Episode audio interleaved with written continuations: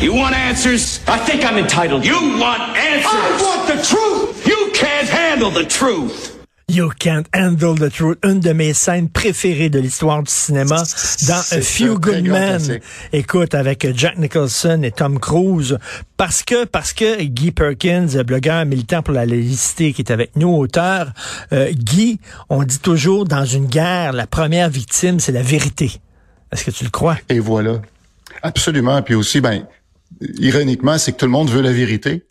Mais comme euh, l'exprime si bien Nicholson dans l'extrait, euh, les gens savent des fois n'aiment pas l'avoir la vérité ou euh, regarder les faits en face. Parce que la vérité les faits souvent ils dérangent. Et c'est souvent complexe ou les deux mais mais exactement. Actuellement on est en guerre. En tout cas c'est une nouvelle guerre parce que il y a tout le temps des guerres mais là on est dans quelque chose de très important ça vient accentuer un phénomène qu'on appelle le brouillard de guerre, c'est-à-dire le, phénomène de brouillard de guerre ou de fog of war. C'est une expression qui, qui s'applique sur le terrain, pour ceux qui sont sur le terrain et qui ont à opérer. Mais au point de vue médiatique, il y a aussi un brouillard de guerre parce que justement, il y a tellement d'informations qui circulent. Même à l'époque de la première, la deuxième guerre, il y avait beaucoup d'informations qui étaient manipulées, il y avait de la propagande, de désinformation c'était limité quand même à soit la, radio, les gouvernements qui étaient en opposition. C'était limité à ça. Mais aujourd'hui, c'est encore pire parce qu'on vit dans un vacarme épouvantable d'informations qui circulent. Puis ça devient difficile de se retrouver là-dedans. Et la tentation qu'on peut avoir, c'est justement de, tomber dans le biais de confirmation, c'est-à-dire qu'on a déjà des préjugés, puis dans toute cette euh, orgie d'informations-là qui va passer, on va aller chercher ce qui fait notre affaire qui vient conforter nos préjugés puis poursuivre avec ça, alors que ça devrait pas être, ça devrait être le contraire. On devrait au moins se questionner sur ce qu'on a devant nous. Mais c'est pas, Guy, un réflexe. Tu sais, on a tendance à s'entourer de gens qui pensent comme nous. Tu sais, c'est rare que tu as un ami qui est totalement diamétralement opposé sur tes, tes idées. Je sais pas. C'est comme un, un, réflexe humain, mais effectivement qui fait qu'on s'enferme. Ben oui. Ben oui, c'est d'abord faut faut faut faut le reconnaître comme comme comme individu qu'on est comme ça, on est tous comme ça. C'est dans c'est notre cerveau, il est programmé comme ça. Une fois qu'on le sait, puis qu'on peut à la limite euh, venir qu'à se piéger soi-même, ben là, ça nous appelle à la prudence. Puis il y a des outils pour ça. C'est le fun parce que ce matin, ce que je disais à Jean-François en entrant en onde, c'est qu'il faut avoir une ligne directrice là, dans des sujets qui sont abordés ce matin, où ce qu'on aborde justement les informations qui circulent, comment se, se méfier, euh, ben, il, y a, des outils parce que oui, je peux comprendre que certains vont demander que les, les, euh, les réseaux sociaux mettent des, des, structures en place pour nous épargner d'être confrontés à ça. Il faut pas oublier qu'on a une responsabilité aussi individuelle par rapport à ce qui se présente devant nous. Euh, parce qu'on peut pas attendre que les institutions le fassent pour nous autres ou que les réseaux sociaux le fassent parce que évidemment c'est un gros défi. Justement y aller avec une avec une grande prudence. Est-ce qu'il y a des euh, sites Est-ce qu'il y a des sites, Guy, par exemple, mettons si je vois passer si je vois passer une c'est ton chat qui éternue. Si je vois non, passer non, c'est pas moi, ça vient pas de chez nous. si on voit euh, passer euh, une photo, puis on dit c'est une photo d'une manif qui a eu lieu cette semaine, est-ce qu'il y a un site où je peux vérifier, authentifier cette photo-là, ou euh, avant de la publier, parce que cette photo-là vient peut-être d'une manif qui était là ailleurs dans le monde il y a cinq ans.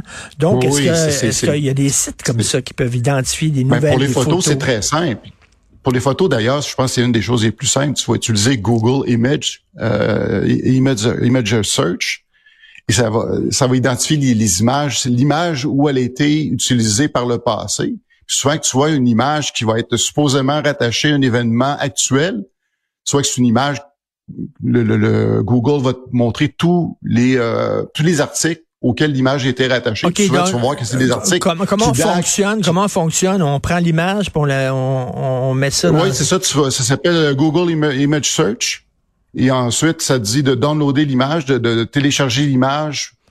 Euh, Google va faire une recherche, puis il va te trouver tous les articles qui sont sur le, le, le web auxquels cette image-là est rattachée.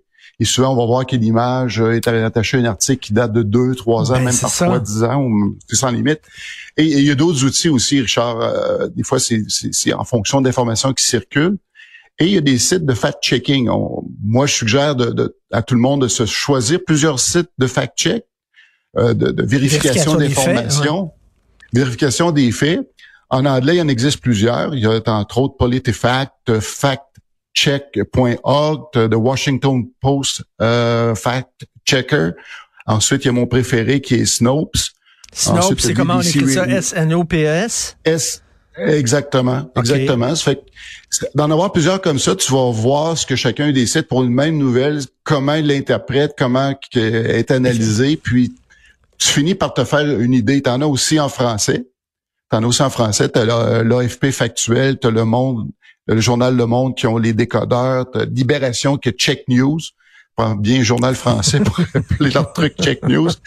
Euh, un autre de mes préférés, c'est France 24 avec les observateurs, et puis tu Arte avec euh, sa section désintox. OK, mais, mais, Guy, est-ce que tu, tu me citais Le Monde, tu me citais Libération, ce sont des journaux avec un certain biais politique. Est-ce que leurs outils de vérification des faits est neutre?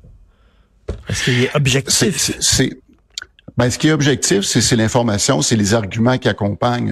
C'est pour ça que ça prend, faut faire du recoupage pour voir justement les arguments qui sont utilisés. Tu recoupes et à donné, tu finis par te faire une opinion. Évidemment, dans des dossiers complexes, tu peux te faire une tête, mais d'arriver avec une conclusion euh, totalement affirmative. Il faut toujours se garder une gêne, c'est-à-dire dans les conclusions qu'on va tirer par rapport à une information, surtout dans un domaine complexe, et encore pire dans une situation comme on vit actuellement avec le conflit israélo-palestinien qui est d'une complexité sans nom.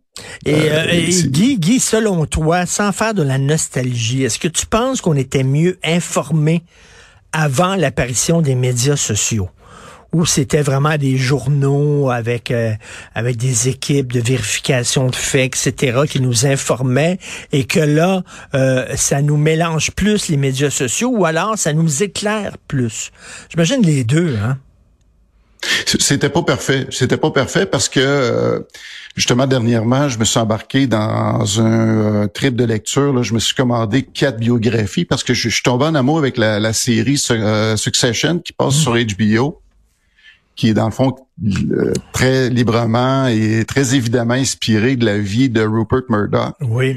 Et puis là, ça m'a encouragé justement à aller voir qu'est-ce qu'il y a derrière ça, parce qu'on oui, on connaît. Et aller, aller sur les manias de la presse à travers l'histoire. Les manias de la presse comme Conrad Black, euh, Robert Maxwell, puis aussi William Randolph Hearst, qui ont tout eu ce, genre d'influence-là sur les journaux. Puis Randolph Hearst à l'époque, qui, qui, a inspiré le personnage du film, du grand film de, de Orson Welles, euh, Citizen Kane lui se vantait qu'il était un faiseur de guerre parce qu'il y avait tellement de pouvoir sur, sur, les médias qu'il pouvait faire ou défaire une guerre en fonction des lignes euh, éditoriales qu'il pouvait donner à ça, ces, la guerre avec le Mexique, euh, je pense, aux États-Unis contre le Mexique, puis lui, euh, vraiment, il faisait il faisait ce qu'on appelle du fake news à l'époque avec son journal.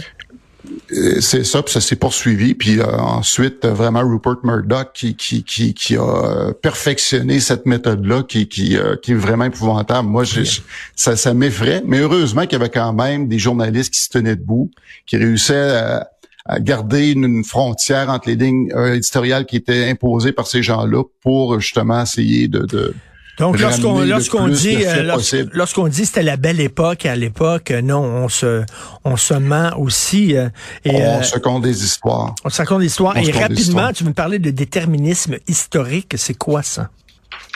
Ben, déterminisme historique, c'est justement c'est quelque chose qui qu'on peut percevoir dans le conflit israélo-palestinien parce que c'est que l'histoire va donner des orientations sur les décisions qu'on a aujourd'hui. Puis, à un bien évidemment, le temps avance et l'histoire se, se, se bâtit, se complexifie.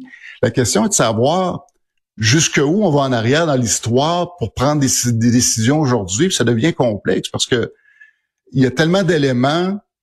Que euh, un camp ou l'autre peut aller trouver des éléments dans l'histoire qui viennent justifier des gestes qui, vont poser aujourd'hui. Puis c'est exactement ce qu'on voit dans le conflit israélo-palestinien. Parce que la question justement de, retourner dans le territoire pour les Juifs, c'est validé par justement l'histoire qu'il y a derrière ça, parce que le peuple juif avait établi le royaume dans, cette zone-là. Ils ont été euh, euh, ils ont été expulsés à, plusieurs reprises. Puis là, ben c'est un retour même si c'est des choses qui datent de plus de 2500 ans. Fait que c'est jusqu'où on va derrière. Il y en a qui vont dire, évidemment, aujourd'hui, ben non, faut pas tenir compte de ça. Ça arrête, ça arrête. Euh, on va pas plus loin que 1947, la date de la création de l'État d'Israël. Par contre, c'est même qui vont dire ça quand ils vont regarder l'histoire ici en Amérique du Nord, ils vont dire, ah, ben là, les Indiens sont, sont ici depuis 15 000 ans. Donc, faut, faut, on a pris leur territoire. Fait que euh, alors que jusqu'où jusqu'où on laisse nos, nos, politiques euh, qu'on doit prendre présentement euh, être, être faites pour des considérations historiques et réparer, surtout réparer des torts qui ont été faits il y a des milliers d'années. À un moment donné, on est là, puis on est là, puis il faut, il faut régler les problèmes présentement, aujourd'hui, et pas tout le temps s'en remettre toujours à l'histoire d'il y a 2000 ans. Là. Puis aussi la question, c'est de savoir quand est-ce qu'on le remet euh, dans, dans, dans, la mm. balance, quand c'est le temps d'analyser une situation. Ce qui s'est passé la semaine dernière, il y a une seule et unique façon de le regarder, c'est-à-dire c'est le geste barbare qui a été posé par le groupe terroriste Hamas, qui était totalement barbare.